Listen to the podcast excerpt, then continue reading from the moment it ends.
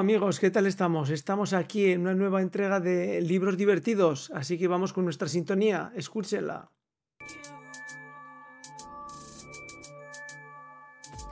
Bueno, pues amigos, eh, tenemos el grandísimo placer de traer un escritor eh, de pura cepa, aunque él nos va a determinar si la pura cepa es original o, es trasplantada. Y bueno, pues es eh, Rodolfo Puig Barbera, Barber, perdón, Barber. Y bueno, pues estamos fundamentalmente encantados de tenerlo aquí con nosotros. Bueno, Rodolfo, ¿qué tal estamos? Bueno, estamos bastante mejor que, eh, que dentro de 10 años, pero nos aguantamos bien.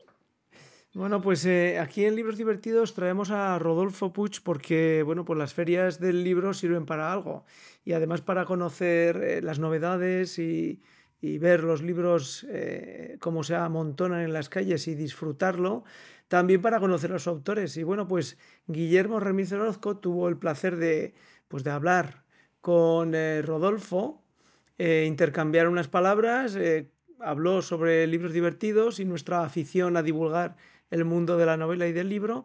Y bueno, pues lo tenemos aquí. Se ha prestado a esta entrevista y quién sabe si también se animará a estar presente en libros divertidos comentando pues eso, nuestras pequeñas reseñas para ayudar a todos aquellos que quieren acercarse al mundo del libro.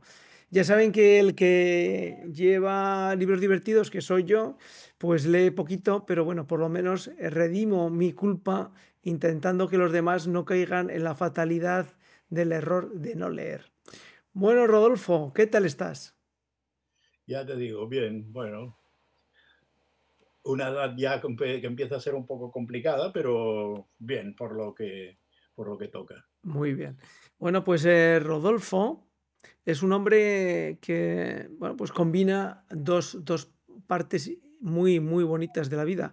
Una, que ha sido eh, un hombre viajado, viajero, y que conoce al ser humano desde la faceta de presentarle eh, pues lo que es el producto para que le compren, ¿sí? Pero un día decidió cambiar esos aires y comenzar a, pues, un poquito a vivir de otra manera, a sentir que el sol le daba en la piel y que el viento le, eh, le despeinaba un poquito y cambió la forma de vivir. Pero vamos a dejar que sea él quien nos lo cuente poquito a poco, porque bueno, eh, Rodolfo tiene siete novelas siete novelas que ha ido construyendo a lo largo del tiempo y que, bueno, pues eh, le han permitido, creo yo, que le podamos eh, dar ese apelativo tan bonito que es escritor. Eh, Rodolfo, ¿cómo y por qué empezaste en el mundo del viaje y de conocer culturas diferentes y países diferentes? Bueno, la situación de haber nacido en una ciudad eh, textil como era Sabadell me, eh, condenaba un poco al, mundo textil eh, de, lo que estudié. Sin embargo, tenía bastante ambición de viajar y de conocer mundo y me, me esforcé bastante en, aprender idiomas. Y más que, que aprender es para, para practicarlos, para, para mantenerlos. Entonces, no sé, fue, no sé qué fue primero, si el huevo o la gallina, pero busqué la forma de experimentar mi, eh, mis conocimientos eh, de comerciales o técnicos textiles también sirven mucho. Hoy, hoy, día para la venta no basta con, con, con saber los precios y las cualidades del producto. Hay que conocer un poco la técnica también. Esto me valió bastante para, para, para, para el marketing para trabajar eh, comercialmente.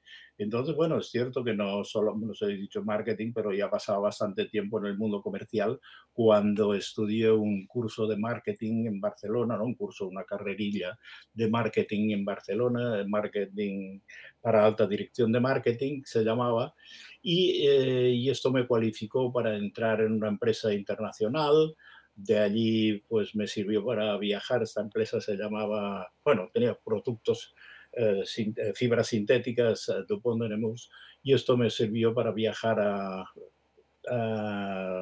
no solamente a, Suiza, que es donde estaba la sede, sino a varios países. Estuve bastante tiempo, bastantes días en París y, y en Frankfurt en algunas ferias.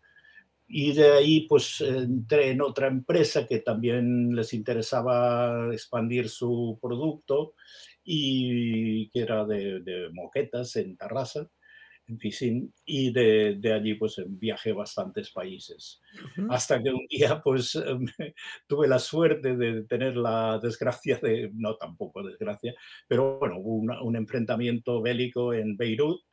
Allí me, no podía seguir en mi trabajo en, en Damasco y Siria y, uh, y en otros sitios bueno, tenía posibilidades de, de, de, aprovechar el viaje para ir a Arabia Saudí concretamente y estuve, bueno, realmente, no sé si fue, estuve cinco o seis días buscando la manera de escapar, de escapar de allí, porque, bueno, salía, si salíamos, uh, los cuatro que estábamos allí recluidos, si salíamos un poco nos acompañaba algún soldado de...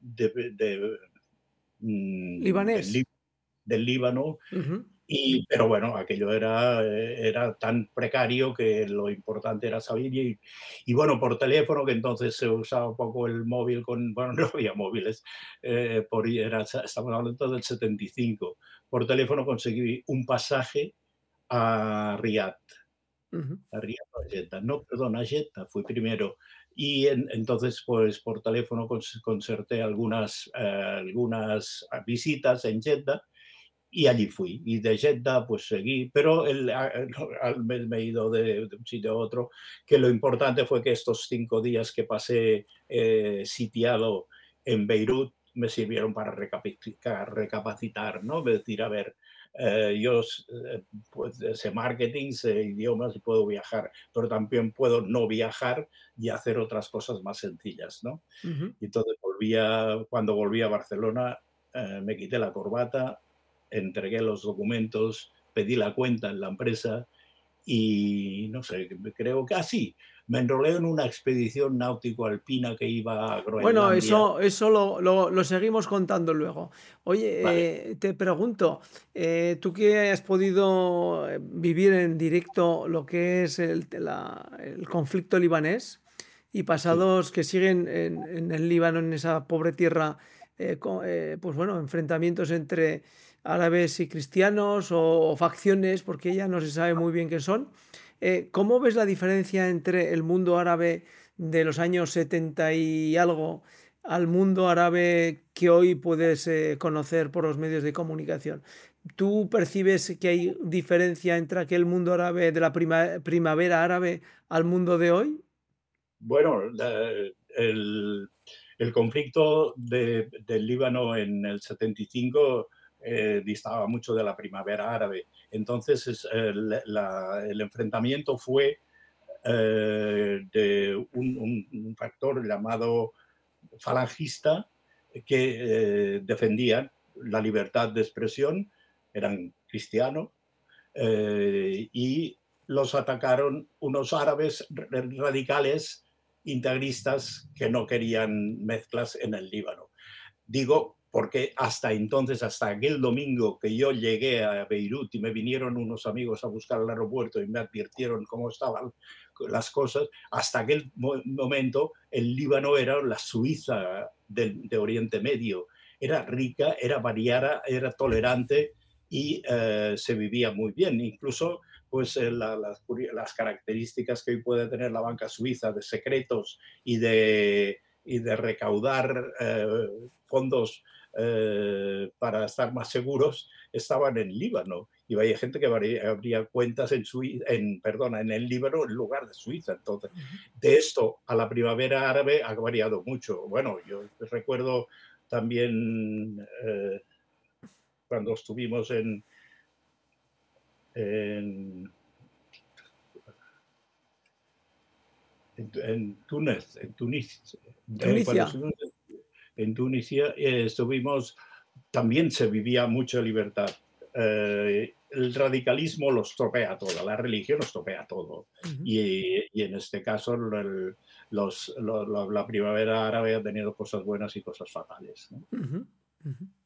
Bueno, pues eh, nos habíamos quedado en que eh, te da un zarandeo ese- esa situación de, de, de cerco dentro del Líbano y consideras que eh, tienes me- mejores opciones para seguir tu vida que estar dedicado a viajar y perdiendo, eh, perdiendo, entre comillas, la vida, como dice el Evangelio.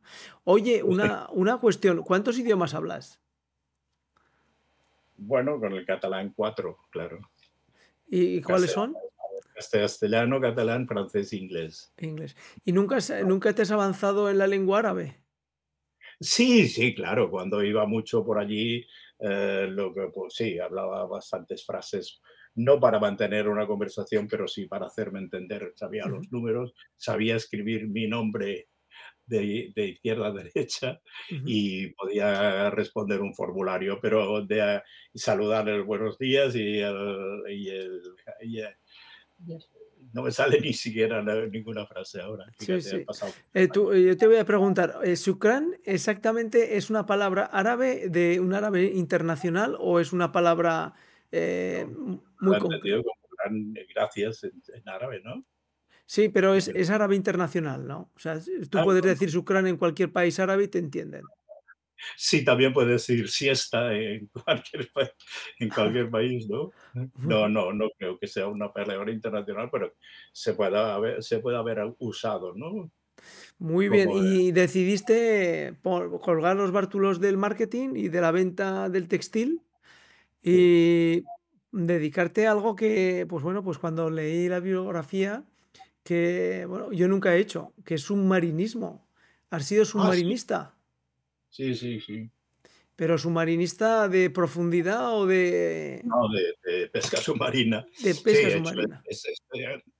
he hecho escafandrismo, pero muy poco. En. Ibiza hice escafandrismo, pero era de vacaciones. Y en, en la pesca submarina es que en aquel, en aquel verano fue como un modus vivendi, ¿no? Y, pero sí, pasado muchas horas sumergido.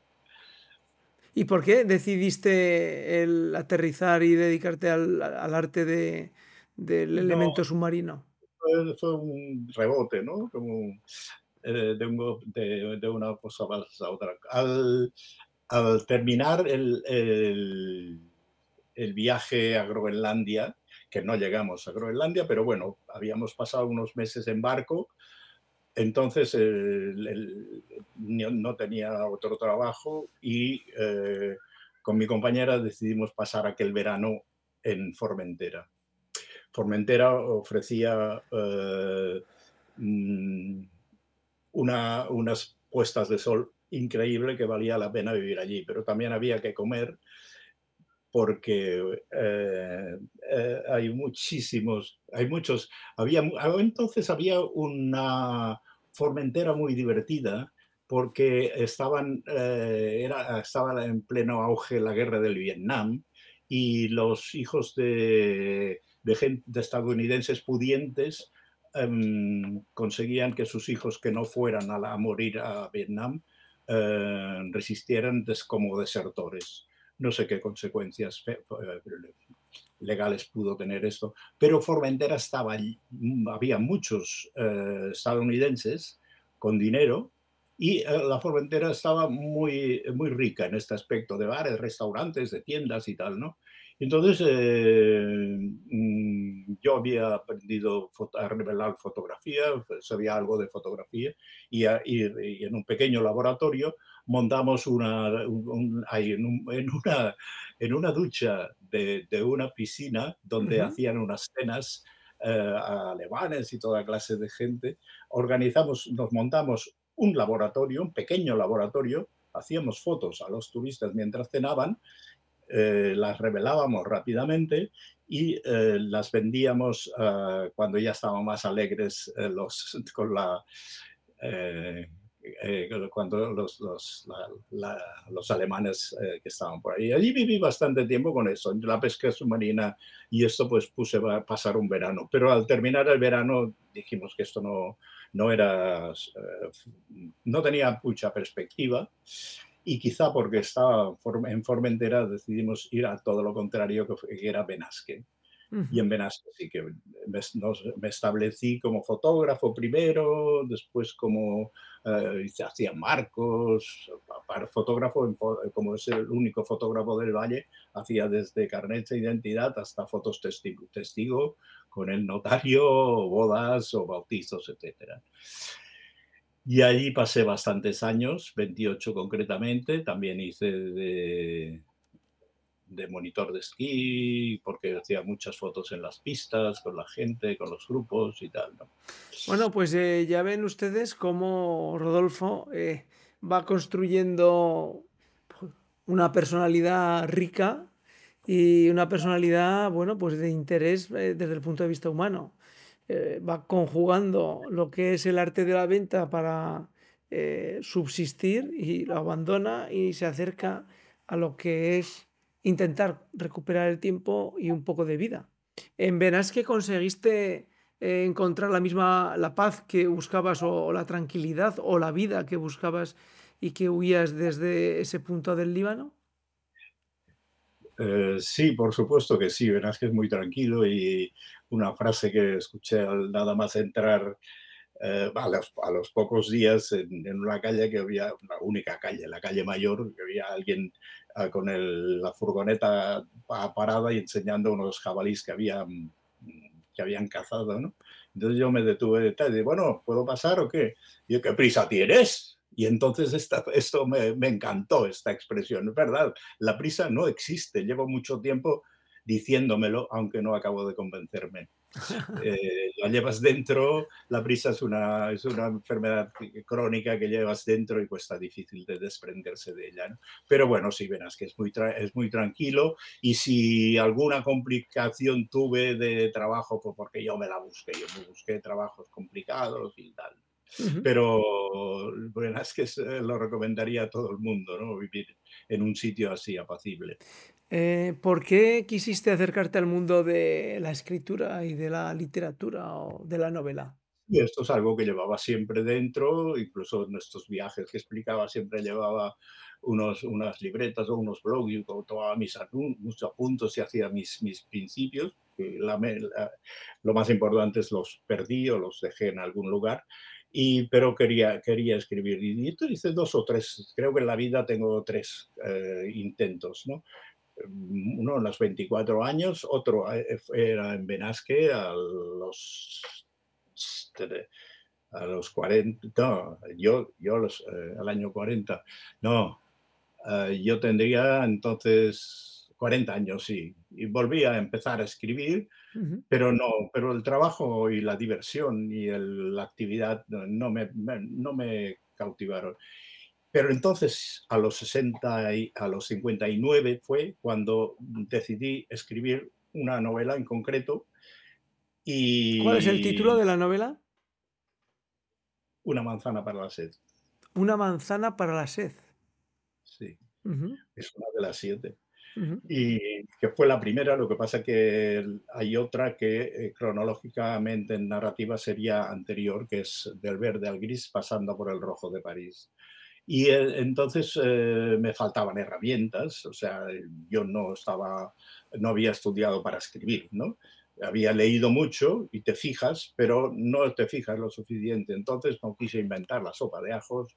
Mm, Me vine a Barcelona, busqué, bueno, había empezado a hacer algún curso por internet, pero lo, más positivo fue que me matriculé en la Escuela de Escritores de Ateneu Barcelonés y allí tuve muy buenas recomendaciones, tuve muy buenos maestros, bueno, concretamente un buen maestro que es Pablo Pérez, Pablo Pérez, eh, que ha sido tutor de, de grandes escritores y, y, de mí también.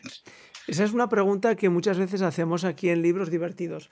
¿Se puede aprender una técnica que ayude a la, al escritor?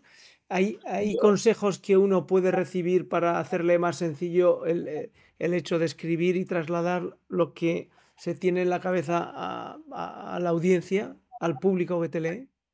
Mi respuesta es totalmente positiva. Sí, ahí no solamente se puede, sino que se debe. O sea, hoy día ponerse, a escribir intuitivamente bueno, a lo mejor has leído mucho y te has fijado mucho cómo escriben unos y otros, pero ¿para qué inventar eh, los diferentes tipos de narrador?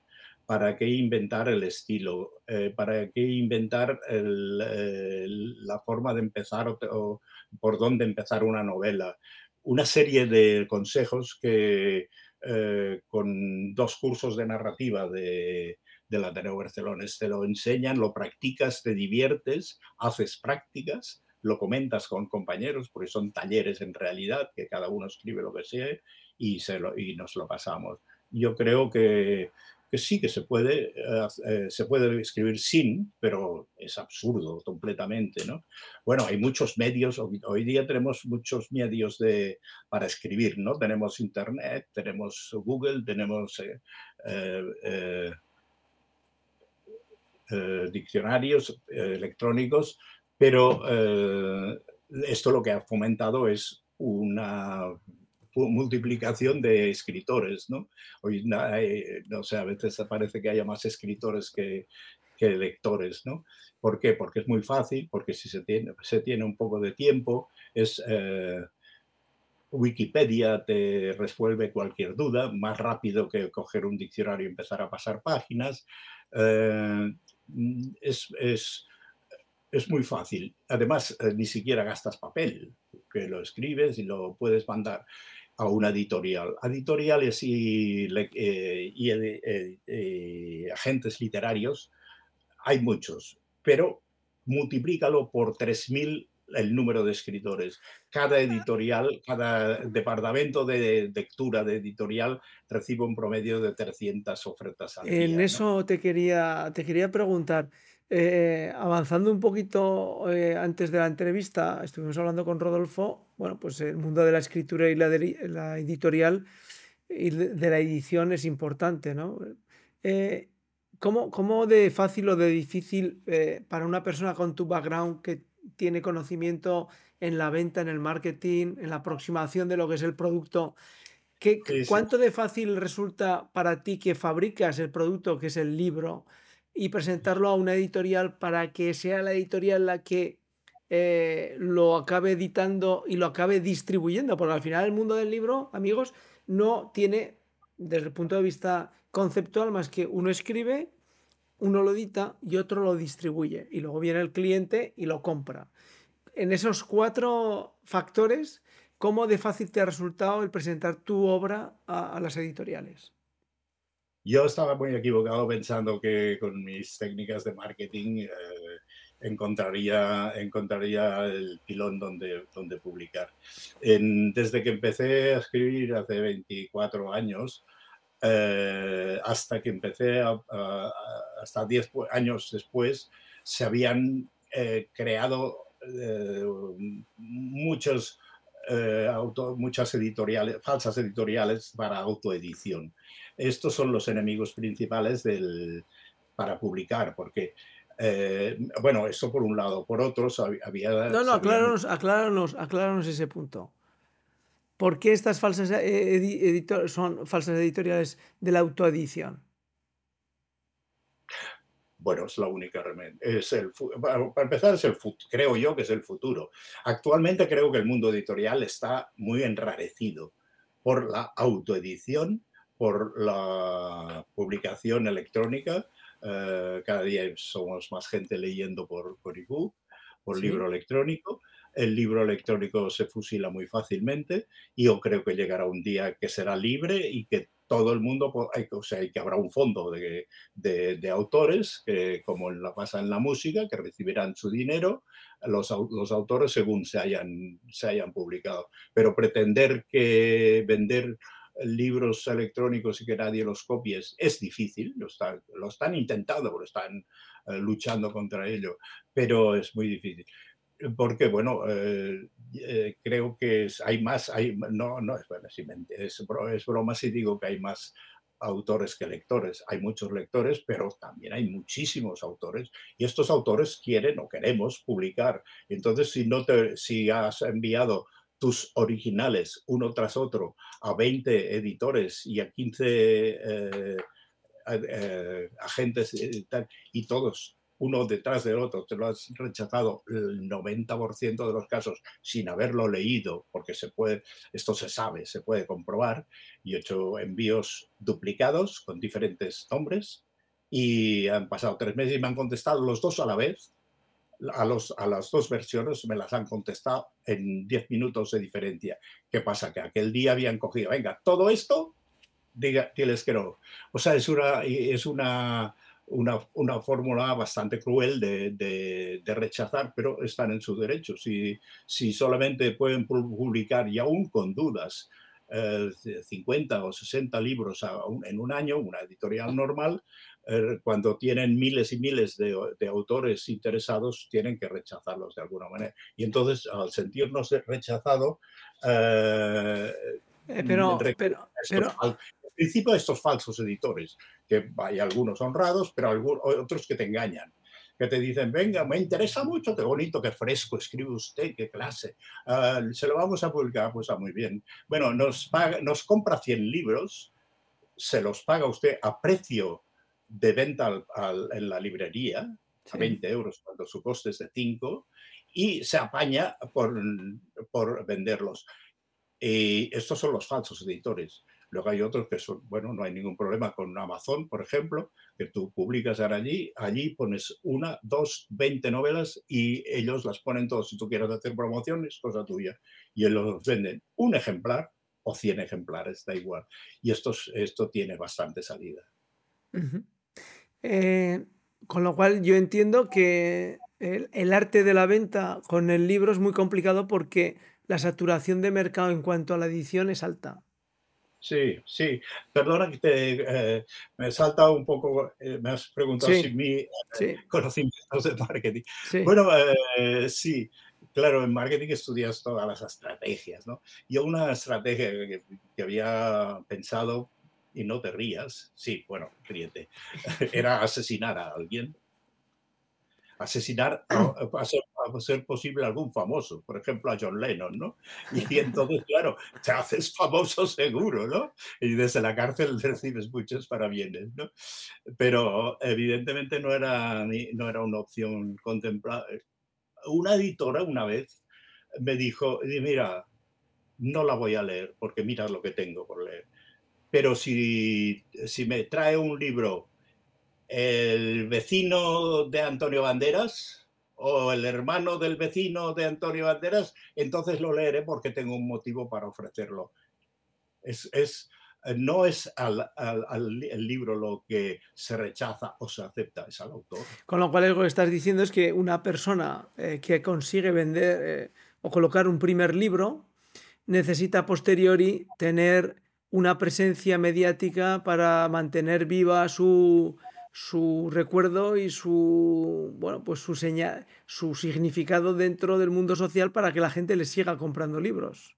Sí, sí, sí, no solamente se, trata de publicar estos, estos autores eh, falsos editores que te consiguen que te que consiguen embaucarte y hacer estos estos libros lo que hacen es hacerte trabajar a ti para la venta y no te digo que no puedas llegar a un momento en que haya 100.000 lectores que te feliciten y entonces es un autor consagrado, porque es la manera de, eh, de, ser, de, ser, un buen escritor, ¿no? Cuando hay 100.000 lectores que dicen que, les gusta tu, obra, ¿no? Pero para llegar a esto se necesita mucha paciencia, ser joven y dedicarse mucho tiempo a, hacer presentaciones de libros, ir a ferias y todo esto. ¿no? Mm. Bueno, pues eh, antes ha citado eh, Rodolfo que eh, su obra son siete novelas, siete novelas que les voy a leer. Dice, dice para, y, leo textualmente la nota que me ha pasado Rodolfo, dice, para hacerme con las herramientas necesarias, me matriculé en la Escuela de Escritura del Ateneu Barcelonés, donde seguí dos cursos de narrativa, uno de novela y otro de lengua y estilo resuelto a dedicar el último tercio de mi paso por este mundo a novelar fantasías y destilar recuerdos. He terminado y publicado siete novelas. Del verde al gris, pasando por el rojo de París, que lo ha citado ya. Una manzana para la sed. La estupidez reflejada en un espejo. Roja estela, la de aquel beso. Siglo XXIX. El tablero de Quevedo y una última novela, el, el, último de Filipinas, porque tuvo un abuelo en el último de Filipinas. Nos tienes que contar qué relación y cómo tienes tú el, conocimiento de lo que hizo tu abuelo en el último de Filipinas, pues si no quedó nadie. Bueno, es una falacia porque en realidad mi abuelo creo, creo que no fue de los últimos de Filipinas, pero mi madre tenía el empeño en, en, decir que había sido de los últimos de Filipinas, lo cual era difícil, de, o era fácil de comprobar o de comprobar que no. Entonces tuve prácticamente la relación de los 100 soldados que estuvieron metidos en Valer, que fueron los últimos de Filipinas, eh, y allí no aparecía ningún Vicente Barber. Pero eh, la, manía, lo que sí, bueno, sí, lo que sí conseguí a través del ejército, un, departamento que hay en Salamanca, que tiene el registro de todos los soldados que han, pasado o hemos pasado por el ejército. Y entonces, eh, después de varias cartas y varios escritos, me contestaron enviándome unas fotocopias de efectivamente en qué año entró mi abuelo en el ejército eh, con 20 años. ¿Dónde estuvo? Estuvo en Cuba, estuvo cuatro años en Cuba y volvió eh, vivo, que uh -huh. ya era mucho, ¿no? Entonces me estudié bastante la historia de, de la guerra de Cuba, de, de, aquella guerra de Cuba, que hubo varias, y el, de guerras de independencia, siempre muy bonito. Y muy bonito todo, la independencia y la guerra, más que España. Eh, y el, y eh, entonces, eh, que, que en, en, en, La Habana conociera a un teniente coronel que luego estuvo en Filipinas eh, y le, le, reclamara porque era ordenado y sabía, y sabía sus secretos, eh, ya es una fantasía mía, pero no es imposible, no es imposible. Como tampoco es imposible que se, se reciban correos electrónicos del futuro. El, el siglo XXIX, eh, ¿de qué va el, la novela del siglo XXIX? Sí.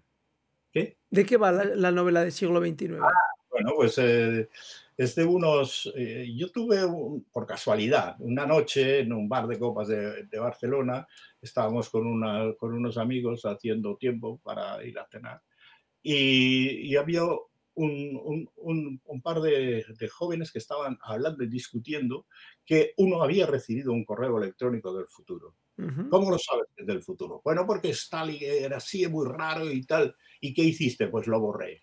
Hombre, y ahora que no podremos saber nada. Y entonces, eh, a partir de esta idea, nosotros estuvimos debatiendo si esto era posible o no. Si yo recibía, si uno de nosotros recibía un correo raro eh, si optaba por borrarlo o, por intentar abrirlo. ¿no? Y entonces eh, ahí nació la idea y juntando con algunas fantasías mías de, las comunicaciones del terrestre, eh, de en la Tierra y de, de aquí el, el tren el, que, que, que, da la vuelta al planeta en 24 horas y las técnicas de, de entrar y salir del, de este tren, era, me dieron pie para, para esta novela. Uh -huh. eh, aquellos amigos que estaban en el bar eh, tenía, estaban basados en, una, en un correo electrónico que de verdad venía del futuro. Podría. ¿Cuál es la novela que más te gusta de las tuyas? A mí una manzana para la sed es la primera. Una manzana para la sed para mí sigue siendo que, por cierto, los señores de, de Amazon dijeron que era inmoral y, las, y la censuraron. No está en Amazon. Esta no está en Amazon. Si se quiere comprar, tiene que comprarlas en, en otras librerías que las venden, pero en Amazon no está. Y eh, yo la tengo publicada en Bubok. Uh -huh. Bubok es es otra de estas... ¿Cuál es, ¿cuál, es, ¿Cuál es la trama o o el foco de, de la novela? Un momento que, que, como tú haces, yo también voy a, a buscarla un poco. Es un chico de 13 años que se llama Edgar, que tiene mm. muchas, mucha fantasía y muchos pájaros en la cabeza, que al final de, de su infancia es, es, cuidado por su hermana como si fuera su madre. Tanto es así que es esta hermana que ha, ha, nacido y crecido en Formentera, con la libertad de, de, la isla de Formentera, pues le enseña todas las cosas de la vida sin tapujos ni, ni, ni cortapisas. Y se enamora de ella. El contacto eh, tengo escrito, el contacto diario en la intimidad de la alcoba, el candor de la chiquilla descubriéndole el mundo sensual y el florecer de sus cuerpos de, a la adolescencia los llevaron gradualmente a libidinosas prácticas difíciles de erradicar. Eh, eh, Edgar, Eva, para, para, romper con este vínculo pecaminoso, eh, decide pasar un tiempo en Dublín, se va a Dublín, y, pero el niño sigue en sus trenes. Bueno, dejemos allí la novela porque no la vamos a destripar. Que habrá, habrá alguien que la quiera leer. De, ahí va la historia de esto. ¿Estás preparando, ¿estás preparando algún, eh, alguna otra novela para lanzar? Ah, no, no, no, no. Bueno, yo eh, dije que escribiría siete libros y los escribí con una propina de, un libro de, de relatos eh, tuve tres hijos y, planté un centenar de árboles. Creo que ya he cumplido ¿no? con esto. Quiero pero ya sabes que, que, en la tradición judía el número 7 está para simbolizar lo terreno. El 8 es lo divino. Entonces eh, tienes que llegar a la divinidad, tienes que llegar al número 8. Soy ateo, ateo, radical y practicante. O sea, que no vas a llegar a la divinidad, no quieres llegar al 8. No. No. No hay ocho. Muy bien. Bueno, pues eh, ya ven, eh, Rodolfo Puch eh, Barber, pues lo tenemos como acompañante hoy sobre, en Libros Divertidos sobre su obra y por qué escribe y las dificultades de escribir, que, es, que no son pocas. Porque como él muy bien ha explicado, pues la dificultad dentro del mundo editorial iba a decir que español, pero es castellano parlante también, es que hay muchos más escritores en proporción a los lectores. Desgraciadamente el mundo anglosajón nos gana por goleada y no por el marketing, sino porque tienen muchos más lectores. Pero tienen que tener presente todos los que nos escuchan que en el mundo anglosajón se lee más por dos razones fundamentales. Una, porque la lectura nunca estaba asociada directamente con la literatura, con lo académico o con lo sesudo, sino con la diversión, con el entretenimiento. Con lo cual la lectura en el mundo anglosajón es una parte importante del entretenimiento de las personas. Y la segunda razón es porque en el mundo anglosajón, aunque les parezca increíble, se dispone de más tiempo para leer que en el mundo latino, donde o estamos trabajando o estamos en la calle disfrutando del sol. Y claro, mm. Tanto, tanto tiempo ya no tenemos. O estamos en la calle o estamos trabajando, pero para la lectura ya no queda mucho más tiempo. Y esa es nuestra maldición. Eso también nos lleva a que al no leer no disfrutamos tanto de la vida, pensamos menos y nuestra creatividad poco a poco va menguando. Por eso ya saben, desde aquí, desde Libros Divertidos, les recomendamos la lectura. La lectura apasionada de libros que le van les van a conseguir dar momentos de placer, como antes estaba recordándonos Rodolfo Puch. Bueno, Rodolfo, ¿quieres eh, decirnos algo más? Y eso sí, les puedo adelantar que Rodolfo, salvo que cambie de opinión, lo vamos a tener de vez en cuando en libros divertidos. Y si ya es una gran, eh, una gran novedad, pues eh, probablemente lo tendremos en nuestras ediciones de libros divertidos. ¿Qué nos quieres decir antes de irnos? Pues nada, muchas gracias. Muy acertados en, el, en la idea de libros divertidos, porque un libro no tiene que ser un castigo, tiene que ser siempre divertido. Esto es, esta es mi, vamos, a nadie eh, sería una condena, creo que hay un libro muy divertido que precisamente, con la redundancia, que eh, se castiga al infierno a leer libros que no les gustan. Y esto es, es la verdad. El libro tiene que ser divertido. Si no te gusta, búscate otro. Bueno, pues señores, hasta aquí hemos llegado. Metemos nuestras cortinillas y les decimos que hasta el siguiente episodio en Libros Divertidos. A Rodolfo le damos las gracias, le damos la bienvenida y como se suele decir, esto no es un adiós, sino es hasta la próxima. Hasta la próxima. Gracias, Rodolfo. A ti. Chao. Un abrazo. ¿Se